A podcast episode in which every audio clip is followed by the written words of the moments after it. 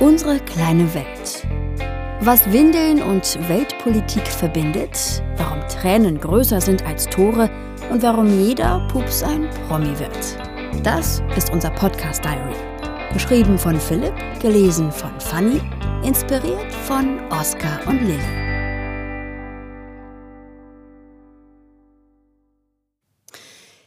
Wir wollen reden. Nicht über den Iran, obwohl uns das Sorgen macht, nicht über Australien, obwohl uns das das Herz bricht, nicht über das Klima, obwohl man das immer müsste, und nicht über die anstehende Entscheidung zur Organspende, obwohl uns das alle angeht. Uns geht es heute um etwas anderes. Wir wollen heute über Lena Meyer-Landrut und Mark Forster sprechen. Das ist doch keine Nachricht! Hören wir schon Relevanzfanatiker, Chefredakteure, Newspuristen und andere Woke People entrüstet aufschreien. Nee, ist keine Nachricht, sagt ihr? Ah, wie ihr meint. Nur, das hier ist keine Redaktionskonferenz und kein Sendeplan für Weltfernsehen. Das hier ist unser Podcast. So, also, Mark Forster und Lena Meyer-Landrut sind ein Paar. Das beschäftigt uns. Deal with it. Wir müssen das vielleicht kurz erklären. Fernsehen spielt eine ziemlich große Rolle in unserem Leben. Nachrichten laufen ständig bei uns, zumindest wenn die Kids nicht mitgucken können. Und Philipp guckt Sport. Ich finde ja zu viel, er sagt zu wenig, soweit so gut. Allerdings haben wir relativ wenig, was wir tatsächlich im klassischen Sinne zusammen auf der Couch gucken können. So richtig als Pärchen. News schauen wir als Teil des Jobs, das hat nicht viel von Gemütlichkeit und Zweisamkeit. Und Sport ist eher Philipps Ding. Ich gucke schon mit bei Großereignissen, aber eher nicht, wenn er mit großer Begeisterung komplett irrelevante American Football Partien verfolgt. Äh, seine Worte, nicht meine. Auf der Suche nach einem gemeinsamen Couch-Potato-Nenner haben uns Streaming-Dienste wie Netflix und Amazon Prime oder Sky ein bisschen weitergeholfen. Wir haben gemeinsam die Serie Barry gesehen, weil Philipp ein riesen Bill Hader-Fan ist und die Serie wirklich witzig ist und die Wrestling-Comedy Glow. Psst, er ist auch noch Wrestling-Fan, gibt es aber nicht gerne zu, ist selbst ihm peinlich. Aber Glow ist wirklich lustig. Aber die Schnittstellensuche ist nicht einfach.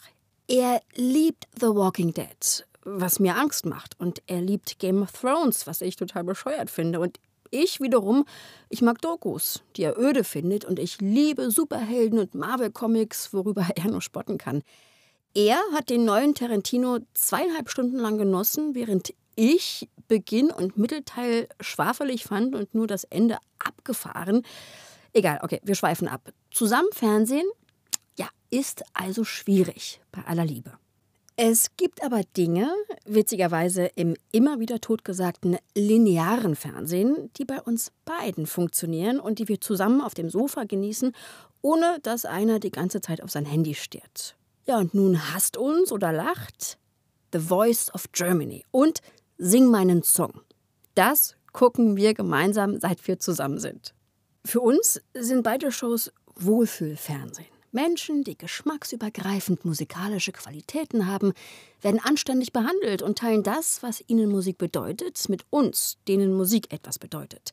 Bei der Pro7 Sat1 Produktion The Voice ist es zudem dieser Ausgangsprämisse, die dem visuellen Medium Fernsehen eigentlich widerspricht. Die Coaches sehen die Sänger nicht. Es zählt in dieser Vorrunde der Show, die eigentlich ihr Herzstück ist und deren Magie auch von allen späteren Runden nicht mehr erreicht wird, tatsächlich nicht die Optik, sondern nur die Stimme eines Künstlers. Was für ein Gegensatz auch zur RTL-Läster- und Entwürdigungscastingshow DSDS rund um Dieter Bohlen. Und Fernsehen will ja Momente schaffen, in denen man vergisst, wie weit man vom Geschehen eigentlich entfernt ist. Die Momente, wenn einer der Kandidaten einen Song besonders gut interpretiert, sich beinahe gleichzeitig alle Stühle der Coaches umdrehen und die Freude aller Beteiligten aus der Mattscheibe herauszuleuchten scheint, die haben etwas sehr Besonderes. Solche emotionale Wahrhaftigkeit in der Scheinwelt des Fernsehens erzeugt auch Sing meinen Song auf Vox. Künstler treffen in einer Art moderner Kneipensituation auf andere Künstler und interpretieren deren größte Hits neu. Unterstellt, dass auch diese Situationen nicht vorher abgesprochen und gestaged sind, passiert auch hier mitunter Anrührendes. So zum Beispiel im Sommer 2017, als der Popsänger Mark Forster ausgerechnet dem Sternchen Lena Meyer-Landrut ihren großen ESC-Hit Satellite vorsang. Eine ruhige, reduzierte, beinahe melancholische Version des nervigen gute Laune Gassenhauers ohne Lenas knödelnden Cockney-Akzent ließ uns seinerzeit vor dem Fernsehschirm staunen und die Besungene selbst in Tränchen ausbrechen. Das war, bei allem begründeten Misstrauen gegenüber solchen Emo-Sequenzen im Fernsehen, ja, das war tatsächlich berührend. Da Forster uns bei The Voice of Germany als Coach ebenso ständig wieder begegnete wie die unvermeintliche Lena bei The Voice Kids, liegen uns diese beiden Promis näher als andere. Ein klein bisschen, aber nur ein ganz klein bisschen gehören sie zur Familie. Denn tatsächlich gehören alte The Voice-Auftritte auf YouTube zu den wenigen Dingen, die auch unsere Kinder mit uns ansehen dürfen. Oscar genießt dabei zwar eher, überhaupt auf die Mattscheibe gucken zu dürfen, Lilly aber verlangt manchmal geradezu danach. Mit ausgestrecktem Ärmchen zeigt sie auf den Fernseher und fordert nachdrücklich: Ein Lied, Papa, ein Lied! Philipp wählt dann einen der inzwischen schon leicht angestaubten Auftritte früherer Staffeln aus, die er längst auswendig kennt, und Lilly strahlt angesichts singender Menschen, hübscher Melodien und jubelnder Zuschauer, wenn sich die Coachsessel endlich drehen. Papa, notte mal, notte mal, bettelt unsere Konsonanten verwechselnde Zweijährige dann energisch und wenn dem Wunsch nicht nachgekommen wird, ja, dann setzt es ein Heulkrämpfchen. Und zwar nicht zu knapp. Fernsehen, das zu Tränen rührt. Ach, großartig. Wo wir bei Tränen sind. Das Fernsehverhalten unserer Kinder gehört zu den zwei Dingen, also mindestens zwei, bei denen wir in der Erziehung bislang, naja, jugendamtsmeldepflichtig versagt haben. Aus abends gucken wir vor dem Schlafengehen noch kurz den Sandmann, wurde dank YouTube, der RBB-Mediathek und unserer Inkonsequenz zunächst ein regelmäßiges Sandmann-Binge-Watching, dem Netflix und Amazon Prime bis dato noch die Paw Patrol, die PJ Masks, Bobo, den Siebenschläfer und Leo Lausemaus zur Seite stellten.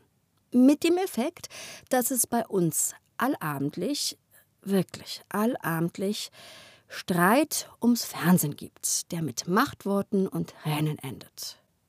Die renommierte Mediennutzungsinitiative Schau hin, die gibt Eltern für den Fernsehkonsum ihrer Kinder zehn Regeln mit an die Hand. Erstens, schauen Sie gemeinsam. Zweitens, sprechen Sie mit Ihren Kindern über die Geschichten. Drittens, wählen Sie altersgerechte Sendungen. Viertens, vereinbaren Sie feste Zeiten. Fünftens, halten Sie die Zeiten kurz. Sechstens, überfordern Sie die Kinder nicht. Siebtens, drohen Sie nicht mit Verbot. Achtens, haben Sie kein schlechtes Gewissen. Neuntens, seien Sie ein Vorbild. Zehntens, schalten Sie auch mal ab. Wow. Selbst bei wohlwollender Betrachtung machen wir mindestens sieben Dinge grundfalsch. Was wir erziehungsmäßig außer der Fernsehsache noch vergeigt haben, erwähnen wir übrigens bei Gelegenheit in diesem Podcast. Stay tuned und Grüße ans Jugendamt. So, wo waren wir? Ach ja, bei Lena und Marc und unserer innigen Beziehung zu den beiden. Wobei, naja, also es ist eine Hassliebe. Lena und Marc sind wie die seltsame Tante und der ulkige Onkel, die sich bei Familientreffen immer in den Vordergrund spielen müssen. Die die Kinder toll finden und die den Erwachsenen aber zunehmend auf den Zeiger gehen. Marc Forster ist nett. Unfassbar nett. Also bis zum Erbrechen nett. Freundlich zu allen, eine Plaudertasche mit Humor, aber ohne jeden Edge. Einer, der wahnsinnig viel redet, ohne jemals etwas zu sagen. Man kann über ihn gleichzeitig schmunzeln und würgen. So ist auch seine Popmusik. Nicht schlecht genug, um peinlich zu sein, nicht cool genug, um guten Gewissens öffentlich sagen zu können, sein neues Album sei gelungen. Die Musik ist so harmlos wie der Mensch. Würde er sich morgen ohne seinen Trademark Basecap fotografieren lassen. Es wäre der größte Skandal seines Lebens. Gegen Mark Forster gibt es absolut nichts zu sagen. Man möchte ihn umarmen. Ständig. Fest. Sehr fest. Also ganz, ganz fest. Und Lena Meyer-Landrut? 2010 sorgte die 18-jährige Göre für einen von vier wirklich großen deutschen Momenten seit dem Millennium.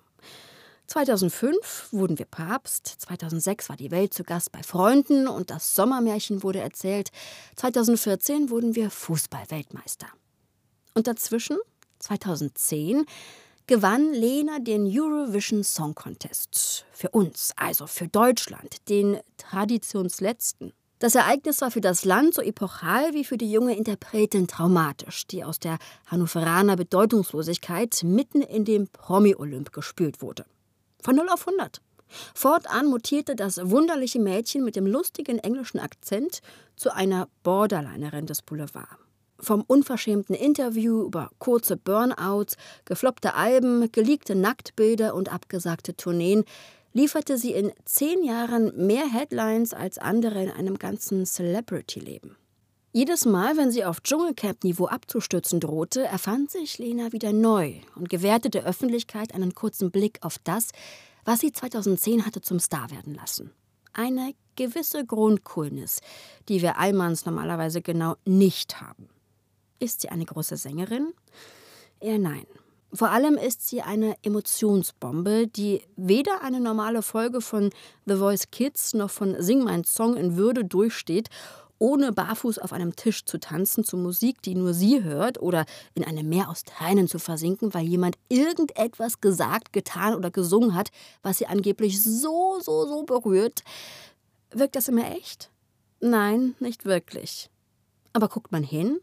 Ja, absolut kopfschüttelnd, aber man guckt hin. Diese beiden Aushängeschilder linearen deutschen Kuschelfernsehens scheinen nun also zueinander gefunden zu haben. Das ist die Nachricht. Vielmehr auch nicht.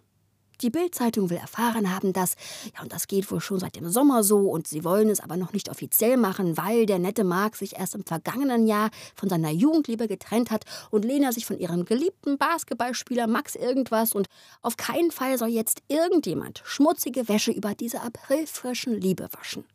Die Instagram-Accounts der beiden schweigen, was ebenso ungewöhnlich wie angenehm ist.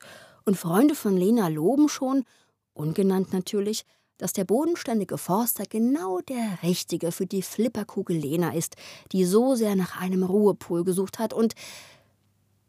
Interessiert euch null? Wen das juckt? Was daran eine Nachricht ist? Oh Mann, jetzt fangt ihr auch noch an. Das können wir uns schon in unserer Redaktionskonferenz anhören. So, jetzt passt mal auf. Natürlich befrieden diese beiden Menschen nicht den Nahen Osten. Sie löschen auch kein Feuer in Australien, stoppen nicht die Erderwärmung, retten nicht die mürbe Monarchie in Großbritannien oder die SPD vor dem Untergang oder erlösen uns alle von Andy Scheuer. Mark Forster und Lena Meyer-Landrut haben keine Bedeutung und vielleicht sind sie nicht einmal zusammen, was wissen wir denn? Aber uns hat das diese Woche beschäftigt und wir wünschen den beiden irgendwie, dass sie glücklich werden. So wie, wie Lena Gerke. Ja, die ist nämlich schwanger und total glücklich. Und das machen wir als nächste Podcast-Folge. So. Unsere kleine Welt. Unser Podcast Diary. Alle zwei Wochen, manchmal schneller, aber immer weltaktuell.